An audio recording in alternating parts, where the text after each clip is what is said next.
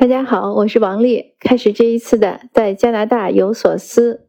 那今天呢是一个特别的日子，对我而言，早晨看微信呢，竟然发现今天是中国的国家宪法日，我就马上截图把这个图片转发到了我的朋友圈里。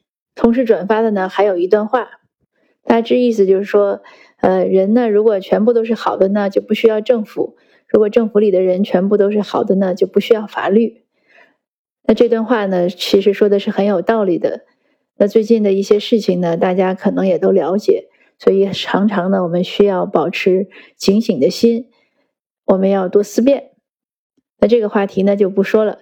今天呢，我之前知道今天也是律师节，也是个很特别的日子。今天是我们的周末，天气非常好，而且很暖和，有一点像春天要来的感觉，甚至。那我今天呢也做了两件特别的事情。一般呢我是没有什么周末的概念，周末呢也会继续工作，因为很多事情也做也做不完，而且写东西啊、看书啊也是没完没了的事情。我前天呢把我的案头、把我的桌子终于收拾了一下，就堆出了可能有二十几本书，都是我二零二二年觉得要看的，但是没有来得及看的。其实，二零二二年我也没读几本书，因为太忙了。那我本来呢，如果周末呢，我也可以继续看书啊、写作。但是今天呢，我想做一些特别的事情。我做了两件事。第一件呢，我去看望一位阿姨，并且去带她去她想去的饭馆陪她吃午饭。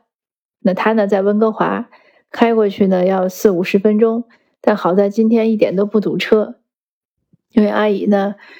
八十岁了，先生也去世了，有两个儿子，一个在多伦多，一个虽然就在温哥华，但是阿姨说呀，儿子很忙，也没有时间来看他。他呢也很自己，当然也很顽强了。他自己说他可以做所有的，自己照顾自己吧，可以做所有的家务，但是他的视力非常差了，他可能有青光眼。所以我跟他吃饭的时候，他说其实你给我摆在盘子里的菜我都看不清，他就只能尝试着。就反正东一口西一口的夹，也不容易，所以他基本上不怎么能出门了。那他如果去看医生呢？这边呢有有这样的一些老年的福利，他可以叫到车带他去。但是他买菜呀、出来吃饭呀，这些就不可能了。他讲说，他的一个外甥有时候会帮他买菜，他的邻居呢也有时候会帮他买菜，但是其他的事情呢就不好去麻烦人家。所以呢，他前天给我发微信，他说我。又很想出去去一个饭馆吃饭，我也很很寂寞一个人。那我呢就想，我说我本来我是想这个周末请他和另外一个朋友来，请那个朋友带他来。可是那个朋友家里有事，我又想，哎呀，让阿姨又很失望。所以我说，那我今天过去看看您。他为什么想去那个饭馆吃饭呢？因为呢，他想去那个饭馆买那个饭馆的现金卡送给他的眼科医生。呃，我问他，我说你要送多少钱呀？送多少钱的卡？他说他想送两百，因为他觉得那个眼科医生很照顾他。嗯，他买的时候呢，买了三百块钱的卡，他另外一百呢，他想送给眼科医生的前台，他说也很照顾他。所以呢，有时候我觉得这样的老辈人的这些人呢，就是老我们的长辈们呢，他们很懂得感恩，就很知道要感谢别人。其实医生对病人呢。那他看病是医生的天职，可是从阿姨来讲呢，她觉得她给医生添很多麻烦，她有很多问题，因为她眼睛很多年都不好，所以她说呢，医生她觉得是很感谢医生的。那我从他家走的时候呢，我就拍了一张天空的照片发了我的朋友圈，呃，我说我今天去陪一个阿姨，因为她很孤独。那接下来呢，我会去看一位老友，能带给别人快乐呢，也是我的快乐。这也确实是我真实的感受，呃，每当我的建议啊或者一些帮助啊能给其他人带来方便和快乐的时候呢，我都很开心。那接下来呢，我去看了去见了一位老友，这个老友呢，我特意用引号把老字引起来。其实我和这位朋友呢认识的时间并不长，只有一年多，也是因为他年长很多，所以我称他老友。他讲的，他来加拿大那一年呢，正好是我出出生的一年，因为他一讲那个年份，我当时脱口而出，我说啊，那是我出生的一年。所以后来每当他一说，他说他来了加拿大有五十年，我就赶紧制止他，我说你来了，您来了没有五十年？因为这个日子，这个这个年份很重要。那当然，后来就变成我们一种默契。有时候他一说起来，他来加拿大，他就看我一下，就我们聊天的时候就很有趣。那我们认识呢，也是因为他做社会公益，他做很多社会公益，自己贴贴钱，自己花精力花时间，而且呢还受到一些人的攻击，呃，因为身边呢不是所有的人都会支持他，呃，这个也是很正常的，因为很多事情他可能想这样做，别人可能想那样做，所以他也受到一些误解和一些不白之冤。那后来我们也就聊聊聊的要分手，他就讲了一句，他说：“你说。”嗯，那些人他们就会为自己的利益考虑，就爱贪钱一点的考虑公益，他们也没什么原则，他们做事其实更容易，比我们比我们活得更容易，嗯，他们还总能如愿以偿。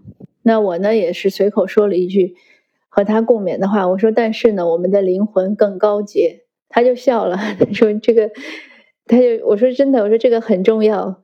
因为灵魂的高洁是花钱买不到的，一定是你自己的一种修行、一种修为，呃，一种修养，对不对？而且是我们的一个长期的积累。我说这个真的是更重要，因为活到这个岁数，呃，尤尤其是在这样的年代，当我们脱贫之后呢，钱真的不是最重要的，最重要的是我们内心的感受和对自我的评价。这个呢，就讲到我今天想说的两个话题。一个呢是也是一位听友前天给我留言，又鼓励我。那内容呢也是类似的。那个听友讲呢说，为什么我的节目呢，我的分享能吸引他一直听这么久？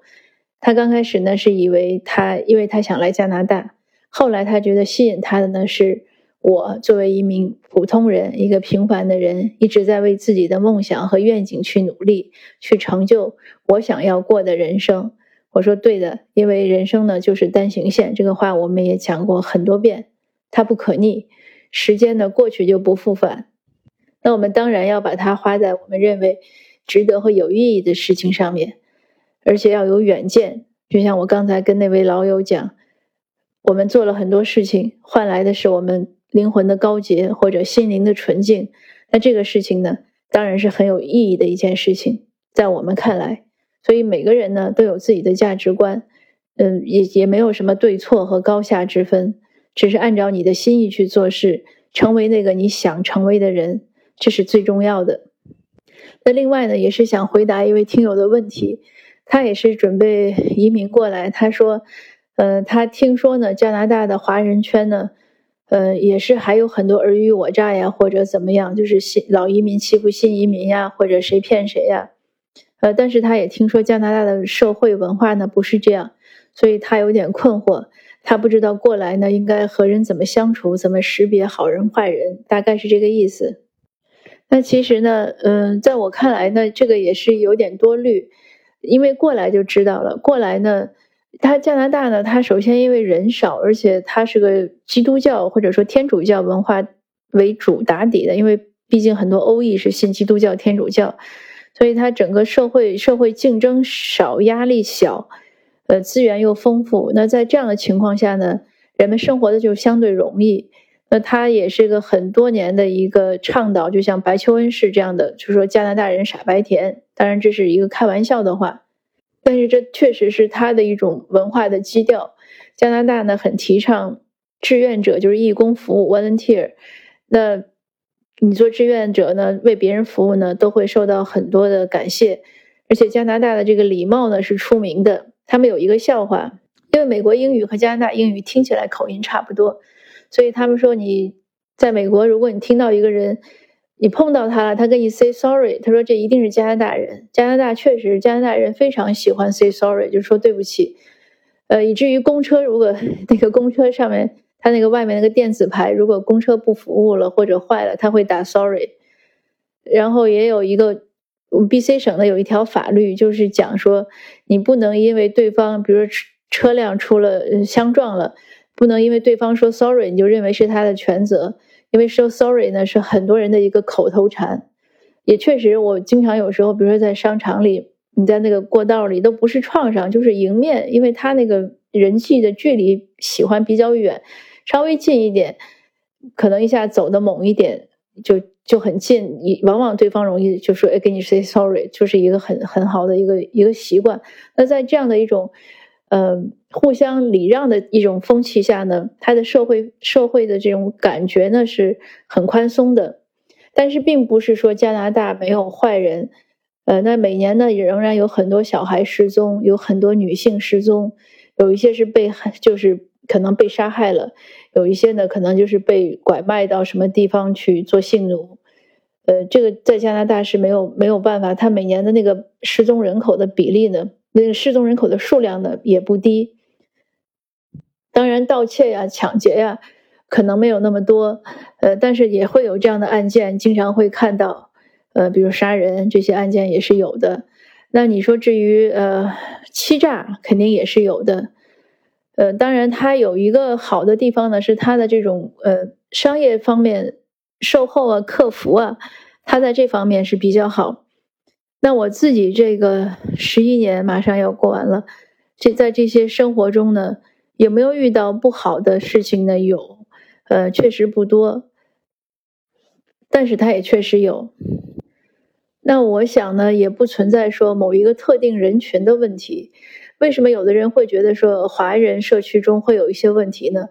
那其实你反过来想，是因为我们最多说的还是中文，我们最多打交道的还是华人社区。那有，如果我们英文讲好，我们愿意去跟讲英文的人打交道，你可能也会发现同样的问题。比如说，有一个朋友跟我讲，说他在一个修车行里，呃，其实是被敲诈，就因为对方跟他讲说，我要把你的车里的，呃，把你的车打开，他想打开的是前盖，结果人家把他所有的那个零件全拆了，拆了之后告诉他说，这个不能复原了，复原你要给我多少钱？那我特意问他，我说这个修车行。是华人吗？他说不是。那你说到怎么去识别人啊？我我觉得这是个挺难的话题，这大概是每个人的一个功课吧。从我自己来说呢，嗯，我我是个比较容易相信别人的人，任何人说话呢，我都会相信他是真的。那当然，你在交往中自然而然的，我想作为成年人呢，你都会，我们都都会有一些警惕性和一些识别力，这个好像对成年人不是个问题。那当对方可能撒谎了，或者做一些事情不好的时候，我们会有一个识别。那如果我们真的感觉到受骗上当了，可以拿起法律的武器，可以去投诉啊什么。所以要做好一些防范吧。比如说，你给他钱，你要他给你打收据，对吧？你要找到他的联系方式。你不可能大街上碰到一个人，你就就怎么样相信他？这个这个当然就太轻率了。那我自己也没有其他更多的方法。但我也是，呃，因为我其实社交社交的范围也没有那么多。以前呢，我都很少去和现实社会中的人打很多交道，都是自己生活必须的。那这两年呢，做社会公益事情，和很多大众打交道。但因为我做的是社会公益的事情，呃，大家也支也很多支持，所以也牵扯不到就是像利益上的冲突。他最多就是说，哎，我口头支持你。呃，我说两句漂亮话，但是我不跟着做，我也不捐款，我也不出力。那或者呢，还有的人可能背后说些风凉话，嗯，也仅此而已了，就没有其他的一个利益上的伤害和冲突。那如果一定要说呢，我认为还是好人多这个世界上，那我们还是要自己，而且我想有的时候。人以叫什么？人以群分，对吧？如果我们自己做的很好，我们尽量去帮助其他人，我们以一颗爱心去看待这个世界，我们去更多的去呃宽容啊、理解呀，愿意去交流啊，或者自己愿意去放下一些成见呀，或者在一些呃利益啊纠利益纠纷的时候，我们可以退后一步啊。就是我觉得很多问题，我们自己如果能更容易想开一些，可能有一些地方就更容易走。那然后就是，如果遇到一些不好的人呢，那我建议就是远离。因为像我呢，我认为我的智商不足以去和那些很不好的人去打交道，那我也就不愿意去浪费时间去冒险，也大概只有这些方法了。那如果像已经来到加拿大的听友朋友呢，呃，如果你在大温地区呢，如果你有什么法律上的问题啊，或者一些什么样的，呃，我有一个推荐的免费的法律热线电话，你可以找我，我可以告诉你，呃，就是吉米岩在做的法律咨询。有一些听友也也因为找我，我推荐过去，他们都很满意。呃，那我是觉得还是如果有问题呢，及时的咨询，及时的寻求法律的解决。而且要提醒大家呢，在加拿大呢，很多法律和中国是不一样的，所以我们不能想当然。而且这边呢，它很多法律的执行呢也是比较严格的，呃，也不是我们想象的那样。有的时候呢，确实是法大于情理。那今天的分享呢就到这儿，希望我分享中的一些好的信息呢能对您有帮助。那在我做这些分享的时候呢，我满眼满脑子想的还是白天的阳光，不知道你有没有感觉得到？那我这两天呢，在读易公子的一本呃《大话中国艺术史》，刚开始看，我也觉得蛮好看的，也推荐给大家。他的那本书呢，是很浅显的，去从一些很别致的一些地方呢入手，去讲如何欣赏中国艺术。对我来说呢，很多东西是很熟悉的。但是看看过他讲的之后呢，就觉得哦，原来还有是这样的一种心意，而且是一种年轻人啊，或者是现代角度的解读，也很有趣。那最后呢，就祝大家开心，希望你能过得好，读好书，享受每一天，做一个做自己想做的事情，最终呢，成为你想成为的那个人。好的，我们下次见。